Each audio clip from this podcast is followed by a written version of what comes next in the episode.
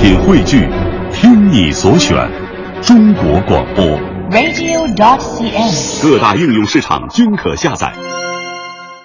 探寻文化渊源，感受文化魅力。听众朋友，大家好，这里是中央人民广播电台香港之声数码广播三十二台文化之旅节目，我是谢哲。各位好，我是曼斯。今天我们要一起关注一下传统村落的保护。随着城镇化建设步伐加快，我国的自然村落正在以每天两百个的速度消亡。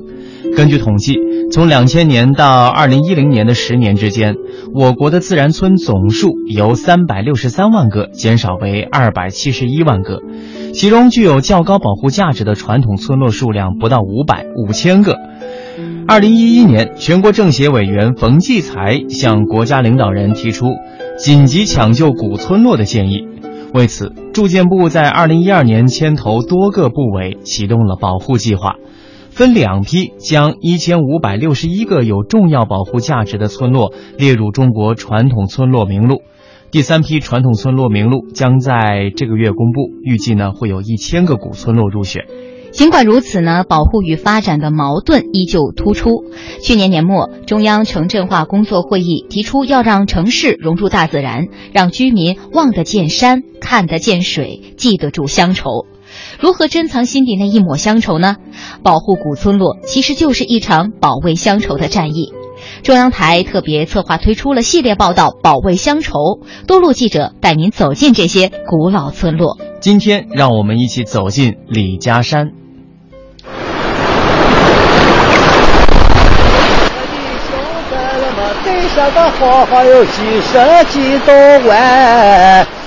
一条黄河化开秦晋两省，山西一侧的吕梁碛口镇，石砌的窑洞与街道依稀可见当年的繁华。碛口镇西南直线距离五华里之外的李家山村，实际走起来却足足多了一倍的路程。步行上山，狭窄的水泥路错不开车，转过无数的弯道，七八层的石砌窑洞错落地叠放在黄土高原上，像一幅简单而安静的水墨画。十年前，村里有两百户，如今只剩不到五十口人。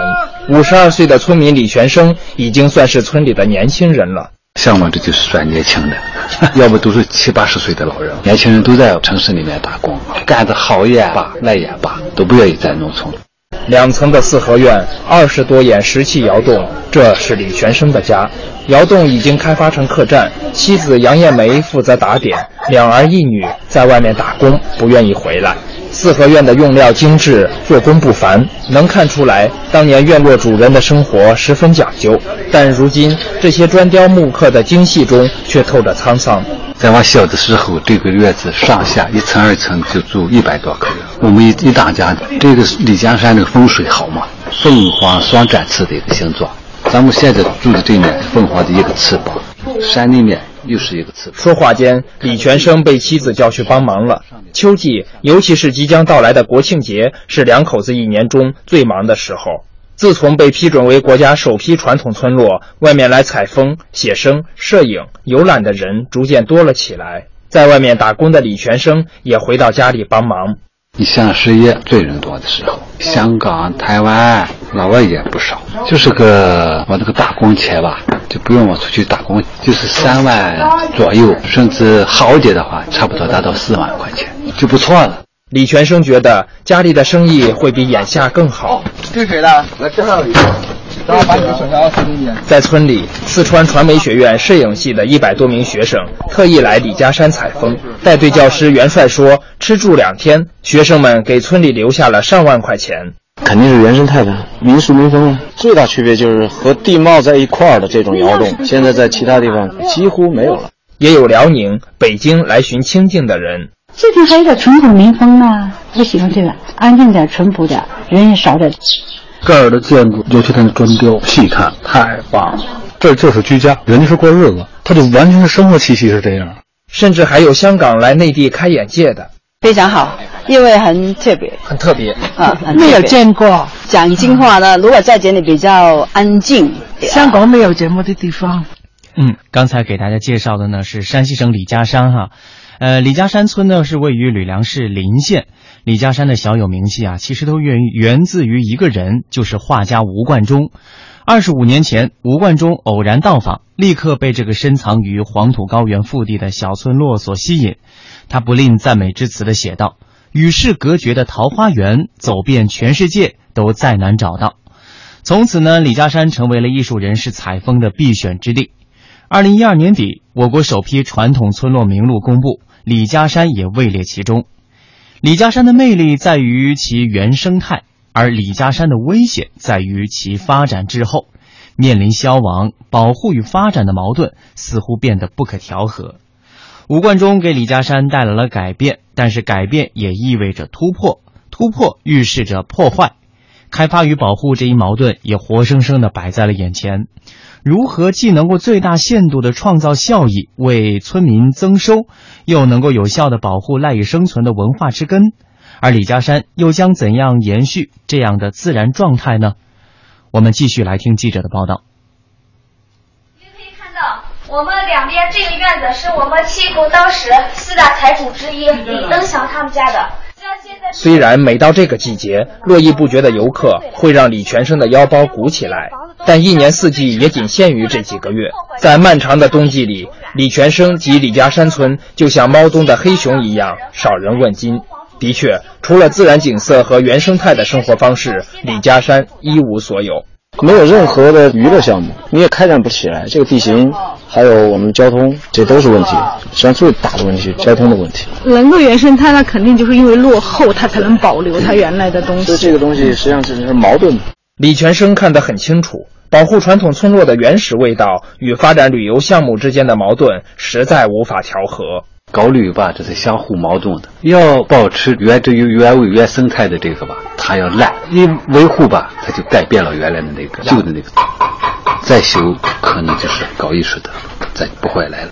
在七口风景名胜区管理局总工程师高侯平看来，村民们对生活方式的追求，使得保护村落的完整性越来越艰难。古村落的消亡是迟早的事情，要完整的把一个古村落状态延续下去，这是不可能的。它有个自然消亡的状态，但是我们尽量让这段消亡的时间拉长，尽量在用我们有限的精力和财力在保护。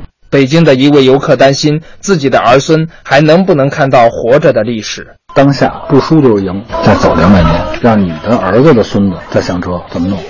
咱们现在要做的应该是给你的儿子把这些保护好，让他们带着老婆孩子来的时候还能看到。保护与发展关系复杂又棘手，也正因此，李全生的儿女们始终不愿意回到李家山。他们吧，可能也不愿意，他们不想在这个农村待，这个农村吧，就是没有出息。如果他们的子一辈不回来传承下去，民俗这块可能就快没了。这这就跟接力棒似的，你有人传，没人成，那你传承不下去，可能就会断档。怎样才能找到发展与保护的平衡点？七口风景名胜区管理局的担子很重，困惑也不少。总工程师高侯平说：“我们政府只能在这有形的东西去抢救性保护，这我们一修缮可能再保存五十年没问题，但是里面的人，物是人非啊。”那这个这一部分要靠什么？靠旅游能带动吗？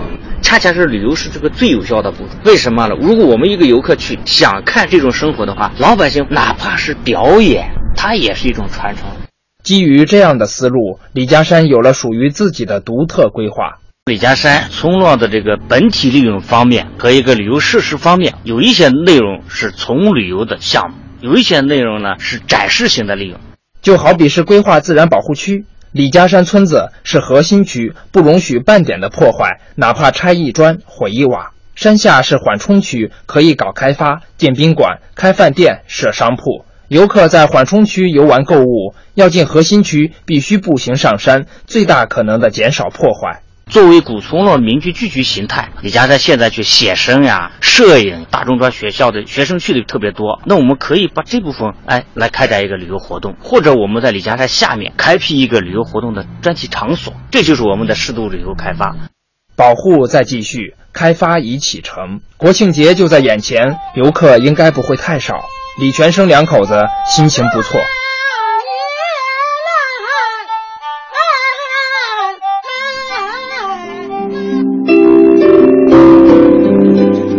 李家山的开发大幕已经开启，能否像设计者预想的那样找到保护与开发的平衡点呢？这个设计又能否给更多的传统村落提供一点借鉴呢？这势必需要时间去验证。而评判的标准是，像一位游客说的那样：五十年后，当儿孙看到李家山景象和吴冠中画作中的和父辈照片里的和吕前生记忆深处的一样，这个问题才算找到了答案。纵览文化界，把握每一天文化播报。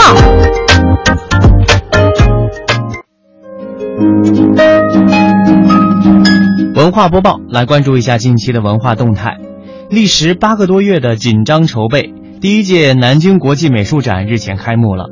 作为国内民营机构举办的具有破冰意义的国际美术展，征集展就吸引到了全球二十多个国家的超过两百万呃二两万件作品参与海选。大师展更是聚集了毕加索、雷雷诺阿还有呃莫奈的作品，群星璀璨。我们接下来听一下中央台记者杨守华和江苏台记者张倩的报道。Thank you. 分了三个部分，一个是大师的这个部分，一个是标清展的部分，诚实的足迹。那么还有一个就是这个主体部分，征集展，这部分叫分层当下。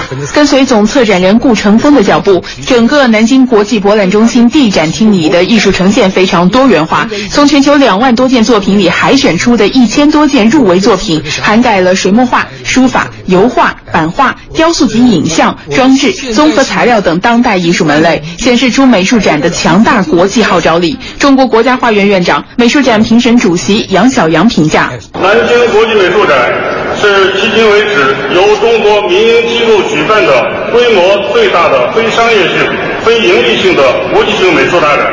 自征集到展览仅有八个多月的时间，就吸引了世界上二十多个国家和地区的两万多件作品应征参加，开创了中国民营机构举办国际美术展的新纪元。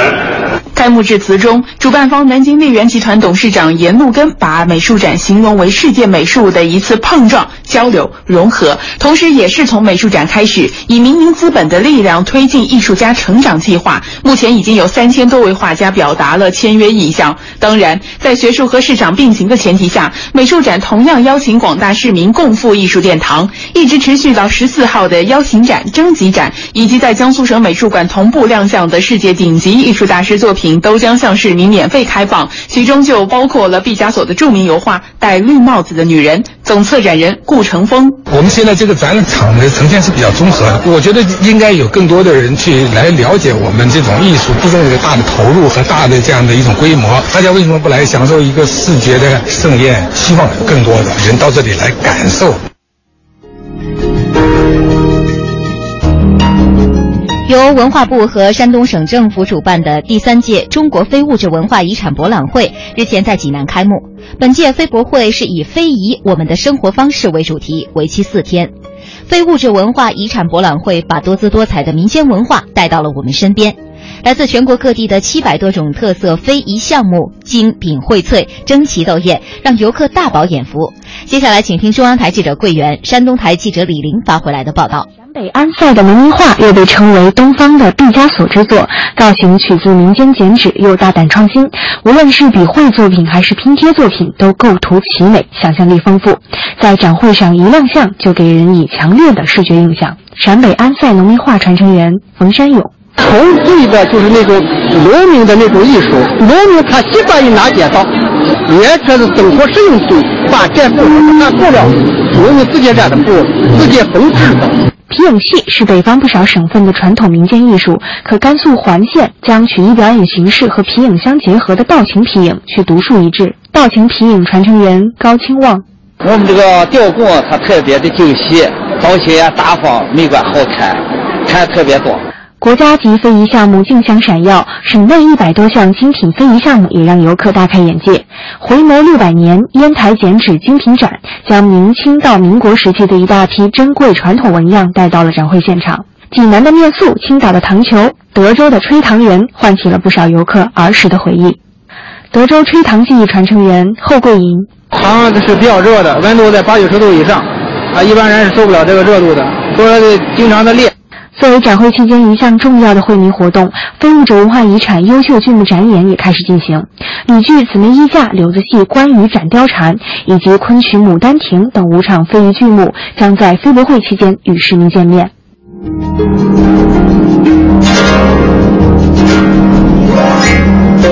接下来，我们再来关注一下第七届海峡两岸客家高峰论坛。记者从福建省三明市政府了解到，将会有七百多名海内外嘉宾参加第七届海峡两岸客家高峰论坛。嘉宾们将以携手两岸客家繁荣文化经济为主题，围绕弘扬客家祖地文化、加强客家地区之间的交流合作、促进闽粤赣等客家区域与台湾共建客家文化经济区，推动海峡两岸客家文化经济发展。我们来听记者陈定川的报道。七届海峡两岸高峰论坛将于十月十四号到十五号在福建三明宁化举行。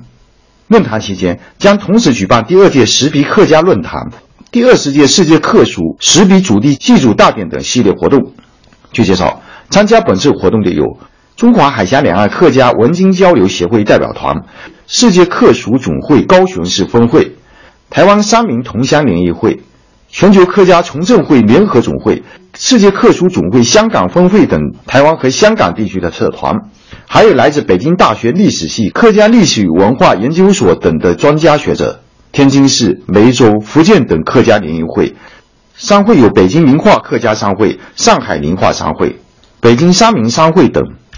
海峡两岸高峰论坛由台湾中华海峡两岸客家文经交流协会和北京联合大学共同发起，自2006年创办以来，论坛已先后在北京、厦门、台湾、龙岩、梅州、赣州等地举办了六届。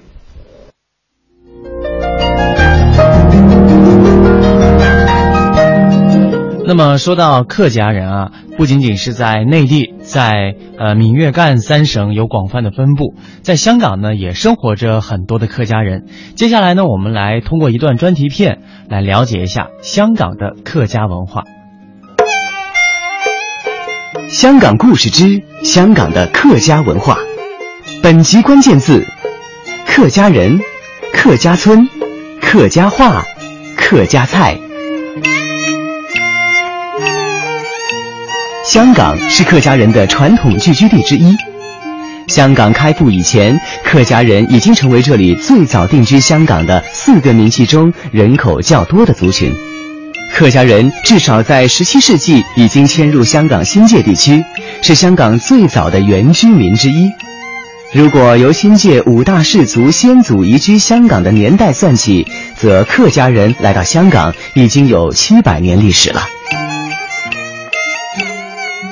我们依然非常高兴，请来香港《中国旅游杂志》副总编辑陈一年一哥，再次欢迎您。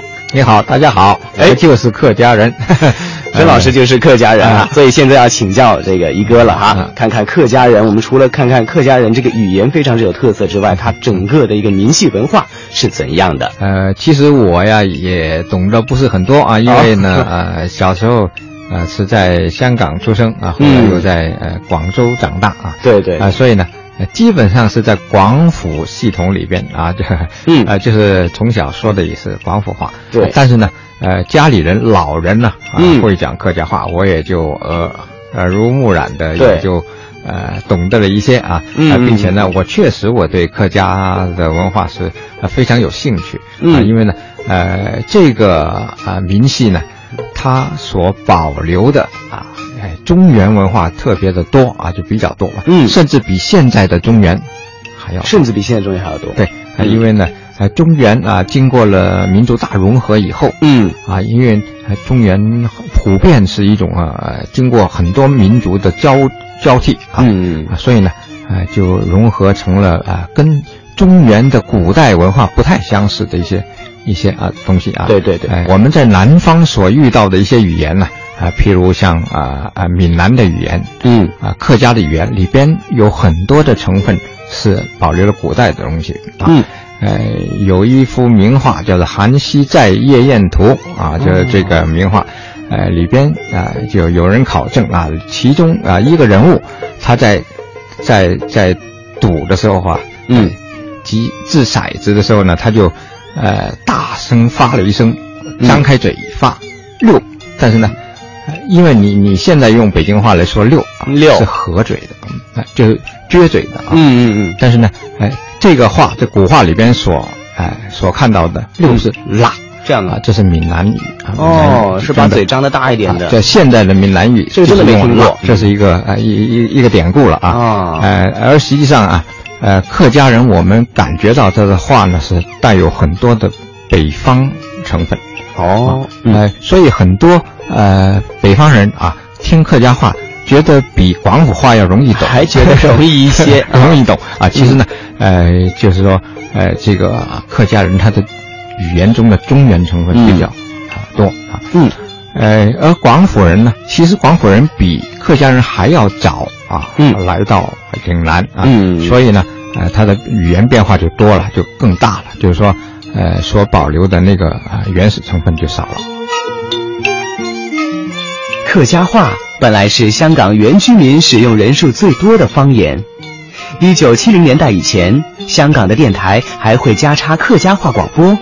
不过，由于香港现代的交际语言是广府话，客家语早已不占优势。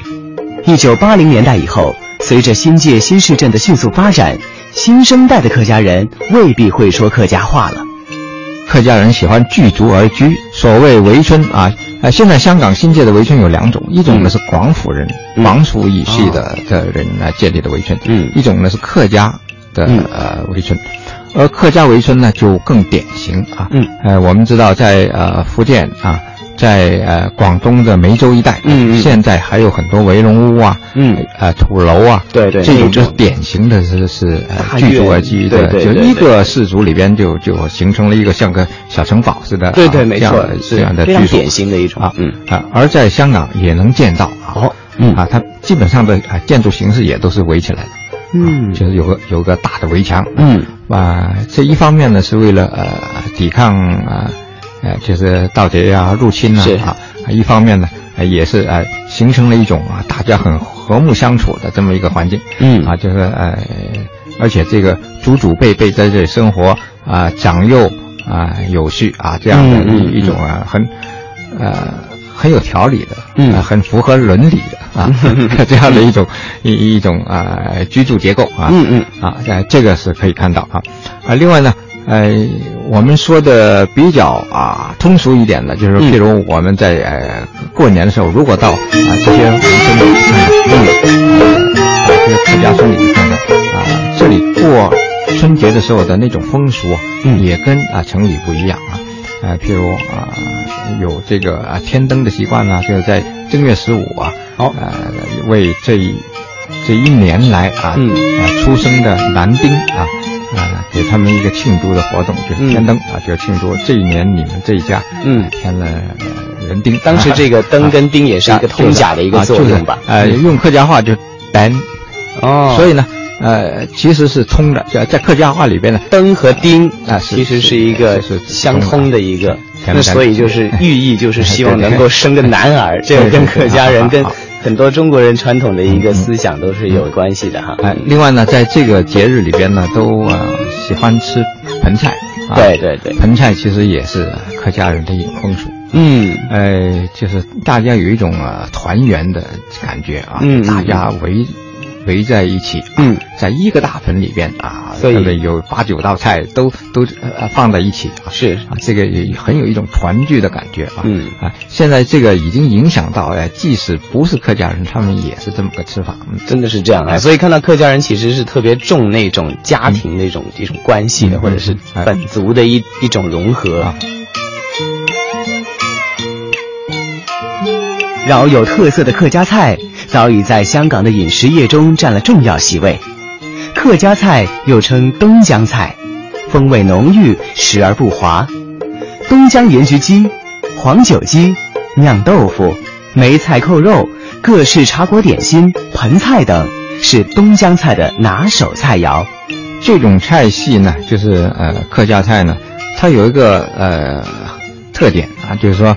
呃，比较耐存，啊，因为呢，他们的祖先啊是在迁徙过程中就逐渐形成这种饮食文化。另外呢，因为呃，主要是住在呃丘陵山区，嗯，客家人啊，嗯，呃，在这里呢，呃，劳作比较艰苦啊，就是所以吃的东西往往就偏咸偏浓，所以它的味道是下的比较重。另外有很多的腌制成分啊，像嗯梅菜呀、咸菜呀啊这样的，它形成一种风味啊。嗯。啊，另外呢，呃，所用的食材啊，不像。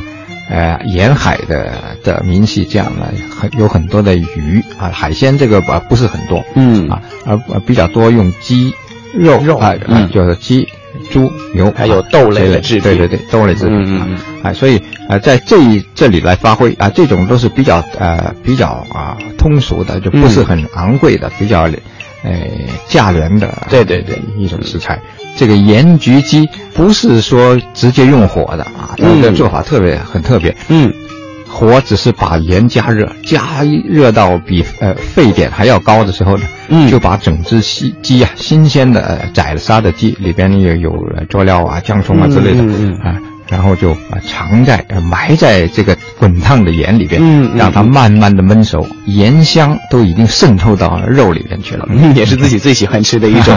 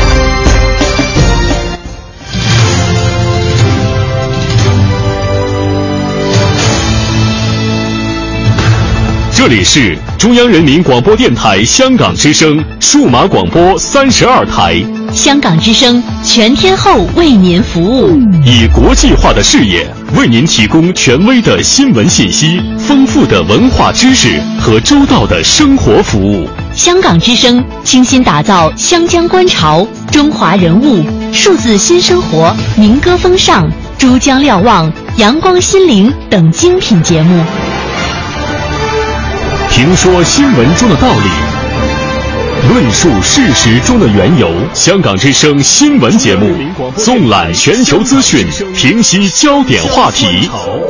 他们如璀璨明珠，点亮历史长河。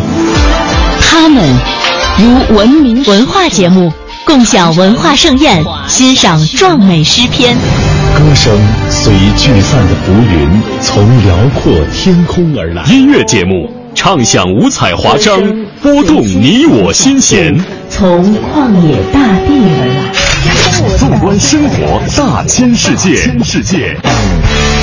生活服务节目，发现生活智慧，展示多彩人生，寻找独家观点。普通话、广州话双语播出，敬请关注中央人民广播电台香港之声数码广播三十二台。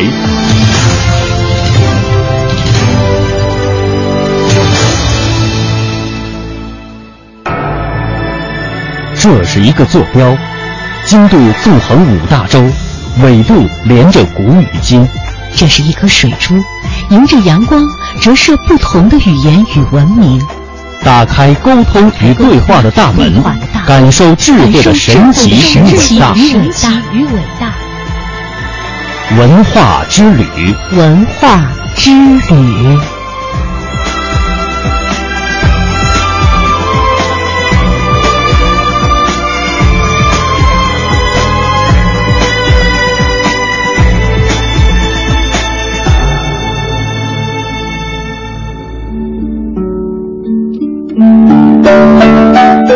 欢迎各位继续收听中央人民广播电台香港之声数码广播三十二台的文化之旅，我是谢哲，我是曼斯。接下来呢，我们继续为您展播鲁迅文学奖获奖作品赏析。女作家张抗抗本来以小说创作闻名，但是她的散文创作也值得关注。张抗抗认为，在天苍地茫、歧路惶惶的人生旅途中。独自穿过无声的原野，是很需要散文这种自己同自己交谈、头脑向灵魂诉说的真诚文体来抚慰心灵的。所以他不能不写散文。张抗抗主张散文创作要寓理，但这个理必须是真知灼见，要别具一格。理是散文的魂，它好比果核。而情则是果汁。张抗抗认为，散文创作最忌平庸。他说：“我能够容忍自己的粗糙，却不能容忍平庸；我能够理解疏懒，却不能原谅伪善。”一些评论家认为，张抗抗的散文构思讲究，笔墨大气，但又具有女性特有的柔美，可以说做到了刚柔相济。下面请欣赏张抗抗的散文《永恒与瞬息的舞蹈》。这篇文章描写了昙花开与谢的过程。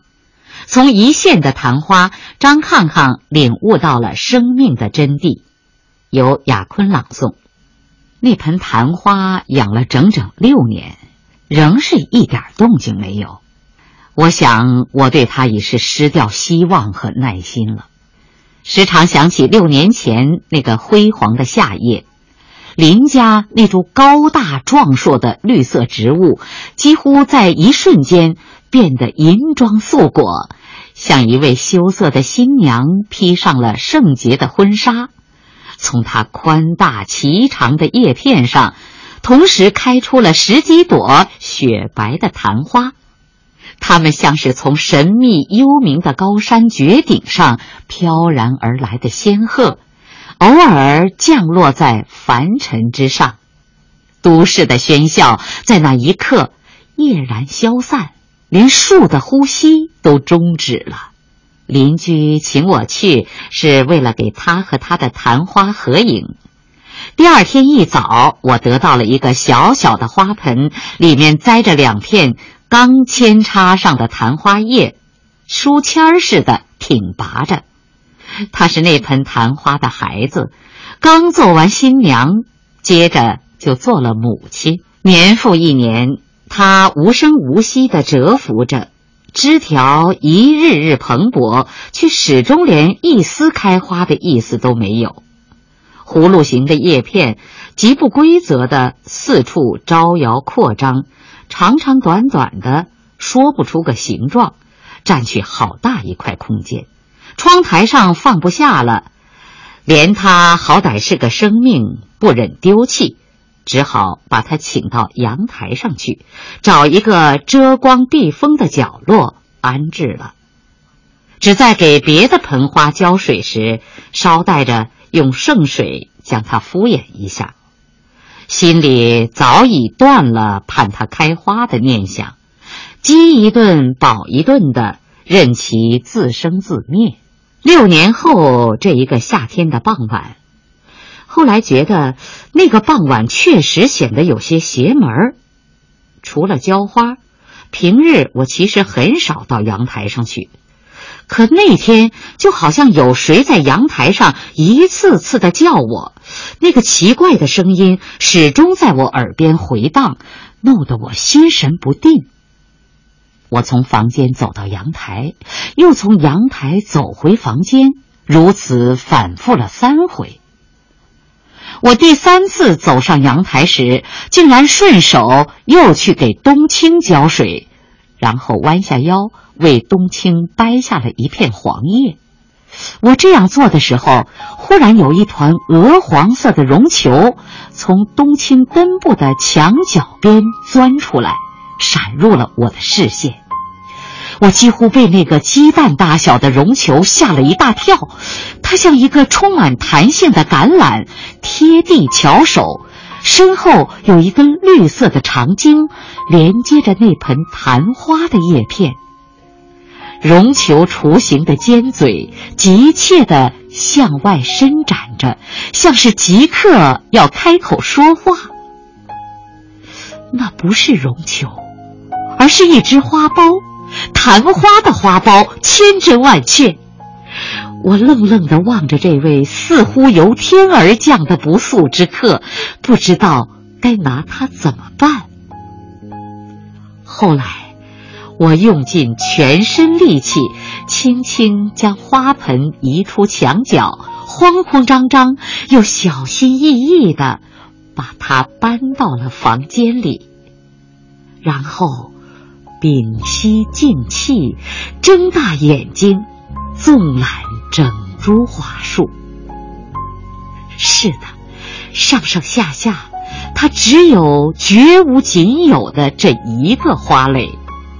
也许因为只其一个，花苞显得硕大而饱满。那个蹊跷的傍晚。这盆唯有一个花苞的昙花，由于无人知道，更难预测它将在哪一天的什么时辰开放。那蛇头似弯拱的花茎，在斜阳下笼罩着一层诡秘的光晕。我想，这几天我就是不吃不睡。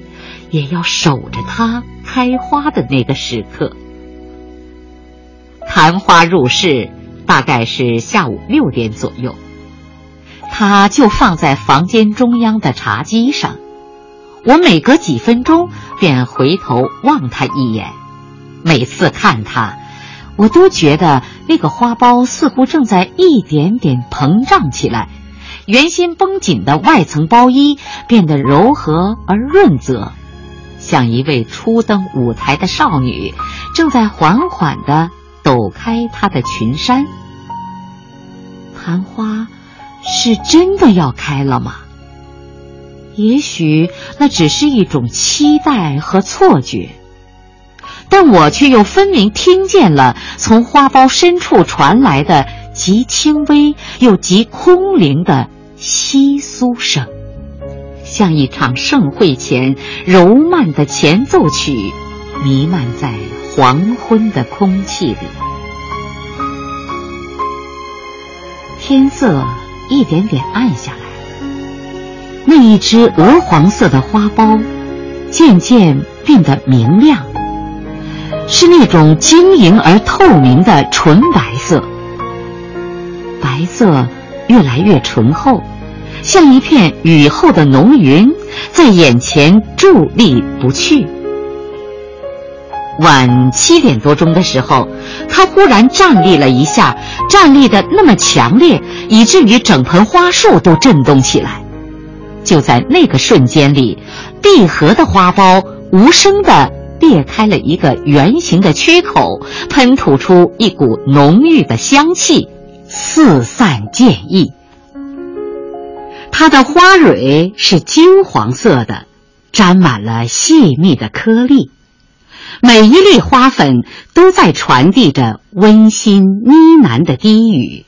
那橄榄形的花苞渐渐变得蓬松而圆融。原先紧紧裹挟着花瓣的丝丝淡黄色的针状须茎，如同刺猬的毛发，一根根耸立起来，然后慢慢向后仰去。在昙花整个开启的过程中，它们就像一把白色小伞的一根根精巧刚劲的伞骨，用尽了千百个日夜积蓄的气力。牵引着，支撑着那把小伞，渐渐地舒张开来。现在，它终于完完全全绽开了，像一朵硕大的蛇齿状白菊，又像一朵冰清玉洁的雪莲。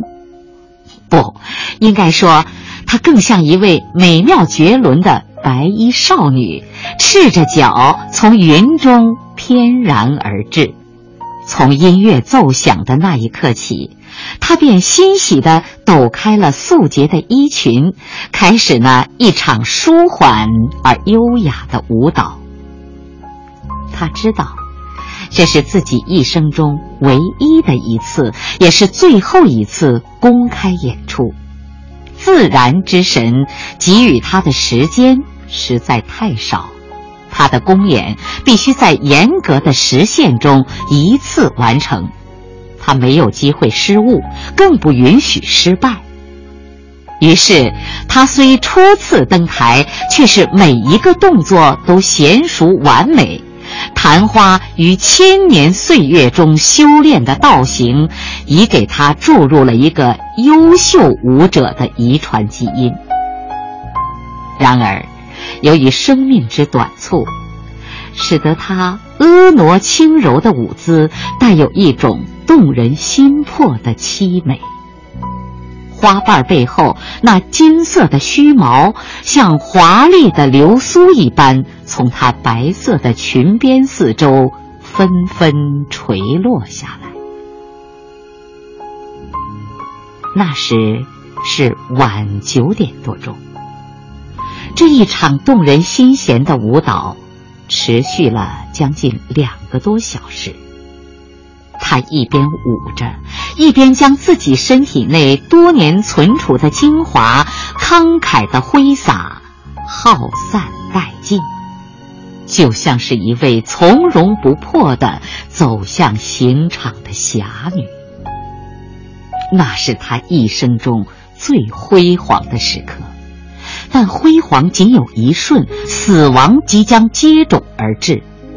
他的辉煌以及死亡，他是在死亡的阴影下到达辉煌的。那是一种壮烈而凄婉之美，令观者触目惊心，又怅然若失。昙花一现，几乎改变了时间惯常的节律。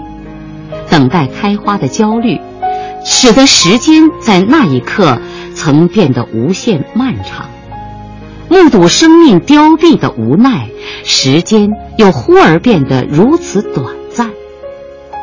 唯其因为昙花没有果实，花落花谢，身后是无尽的寂寞与孤独，他的死亡。便成为一种不可延续的生命，成为无从寄托的真正濒临绝望的死亡形式。盛开的昙花，就那么静静地悬在枝头，像一针被定格的胶片。但昙花的舞蹈，并未就此结束。那个奇妙的夏夜。白衣少女以她那骄傲而忧伤的姿态，默默等待着死亡的临近。在我见过的奇花异草之中，似乎没有一种鲜花是以这样的方式告别的。那个瞬间，我比亲眼见到它开花的那一刻，更是惊讶的无言以对。他忽然又颤动了一下，张开的手臂渐渐向心口合抱。他用修长的指尖梳理着金发般的须毛，又将白色的裙衫一片片收拢，然后垂下他白皙的脖颈，向泥土缓缓地匍匐下去。平静而庄严地做完这全套动作，大约用了三个小时。那是舞蹈的尾声中，最后复位的表演。昙花的开放是舞蹈，闭合当然也是舞蹈。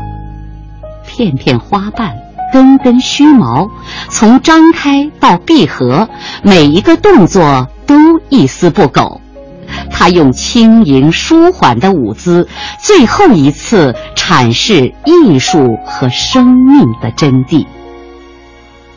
如果死亡不可抗拒，为什么不能让死亡变得美丽？如果死亡必不可免，为什么不能让死亡变得神圣？他定是为自己选择了安乐死那种没有痛苦的死亡方式。所以在最后的极限到来之前，他来得及为自己更衣梳洗，用端庄而整洁的仪态微笑着迎接死亡。他由于珍惜生命而加倍的珍惜死亡，赋予永别以再生的意味。他不会像那些落英缤纷的花束。将花瓣的残骸凄凉地抛洒一地，他要在入殓前将自己的容颜复归原状，一如生前的娇媚和高贵。世上也许唯有花期最短的昙花，具有此等视死如归的气度。至夜半时分。昙花盛开时舒展的花瓣儿已完整的收拢，重新闭合成一只橄榄形的花苞，只是略略显得有些疲倦。细长的花茎软软的低垂下来，在玻璃台板下衬出一个白色的影子，像浮游在湖上的天鹅倒影。那花苞的白色，比先前要浅淡些，残留在空气中的香味儿，也将它乳白色的浆汁吸尽，因而花苞更像是一枚不死的果实，将花的魂留在了里头。而支撑着昙花花瓣那伞骨似的一根根须毛，此刻却以奇迹般的空翻转身，一百八十度大回环，把那个沉甸甸的花苞重新牢牢地裹在了掌心，犹如开屏后的孔雀，丝丝入扣地将锦缎似的羽毛一并收好。他看上去像睡着了，宁静而安详，没有凋敝，没有猥亵，没有痛苦，没有哀愁。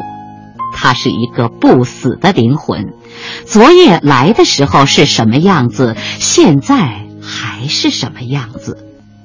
很多天以后，我拿到了那天晚上留下的摄影照片。它在开花前和开花后的模样几乎没有什么不同，不生不灭，不开不谢，就好像这一个活生生的花苞从来都没有开放过，或许很快就会再开一次。它始终含苞待放，始终无悔无怨，只等那个属于它的时辰一到，它睁眼。就会醒来。我很久很久的陪伴着他，陪伴着昙花，走完了从生到死、生命渐逝的全部旅程。昙花一现，那个带有贬义的古老词语，在这个夏夜里变成一种正在逝去的遥远回声。我总是渴望永久和永生，我们恐惧死亡和消解，但那也许是对生命的一种误读。更多的时候，生命的价值。并不以时间为计。我明白，那个傍晚的阳台，昙花为什么一次次固执的呼唤我了。那最后的舞蹈中，我是唯一一位幸运的伴舞者。他离去以后，我将用清水和阳光守候那绿色的舞台，等待他明年再。度巡回。刚才您听到的是张抗抗的散文《永恒与瞬息的舞蹈》。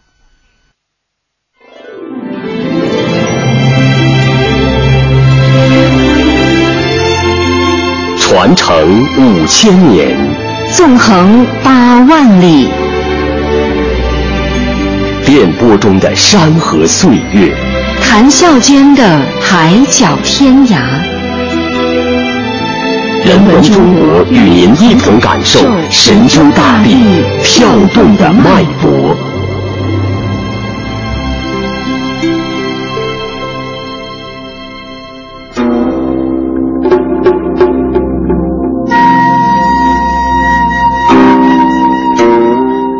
烟波长江上溯，寻找中华文化的另一个重要源头，看峰峦叠翠。听原声齐鸣，跋涉于南隅上青天的蜀道，期待着满山红叶时的绚烂。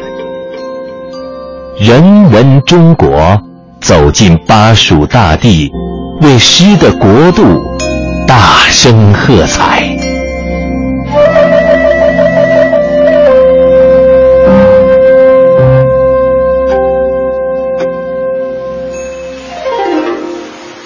巴山蜀水之一，千里江山。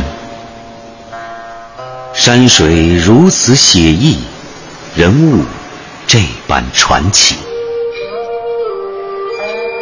说到四川及重庆，我们中的许多人会下意识地把它们归结到巴蜀文化的版图中去。这样的划分当然非常省心省事儿，但却难免带有一连串的。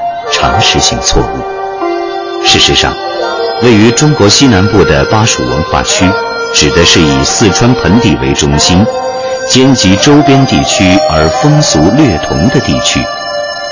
它的核心地区大致和今天的四川省和重庆市的区域相当。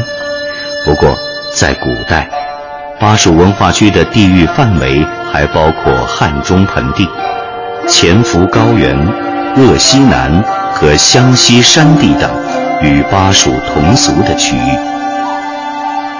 巴蜀地区东部是四川盆地，西部是川西山地和高原，属于长江上游流域地区。只有西北部的若尔盖草地一小部分属于黄河上源。它的西北与青海相接，北部与甘肃、陕西为邻，东连湖北、湖南。南临贵州、云南，西依西藏，总共涵盖了五十七万平方公里的辽阔疆土。从世界地图上，我们可以看到一个有趣的现象：巴蜀位于东亚大陆腹地的两河流域——黄河与长江之间，而与巴蜀同纬度的西亚的美索不达米亚，则位于西亚两河流域之间的肥沃的新月地带。还有同纬度的北非尼罗河谷，它们都有相似的地理条件：土地肥沃、水源充足、物产丰富，都是人类古代文明的生长区域。而今后我们连日的畅游，将会印证，诞生于巴蜀大地上的文明带给我们的巨大视觉和心灵撞击。巴山蜀水，钟灵毓秀，自古人称天下山水之盛在蜀。四川省是中国拥有世界自然文化遗产和国家重点风景名胜区最多的省份，因此在到四川旅行之前，我们还是要好好做做功课。四川省目前共有九寨沟、黄龙、峨眉山乐山大佛、青城山都江堰四处被联合国教科文组织纳入世界自然文化遗产名录，还有剑门蜀道、贡嘎山、蜀南竹海。四姑娘山、西岭雪山等多处国家级重点风景名胜区，这些闻名天下的自然及人文遗产，每一处都值得我们耗费整整一个黄金周去细细体味。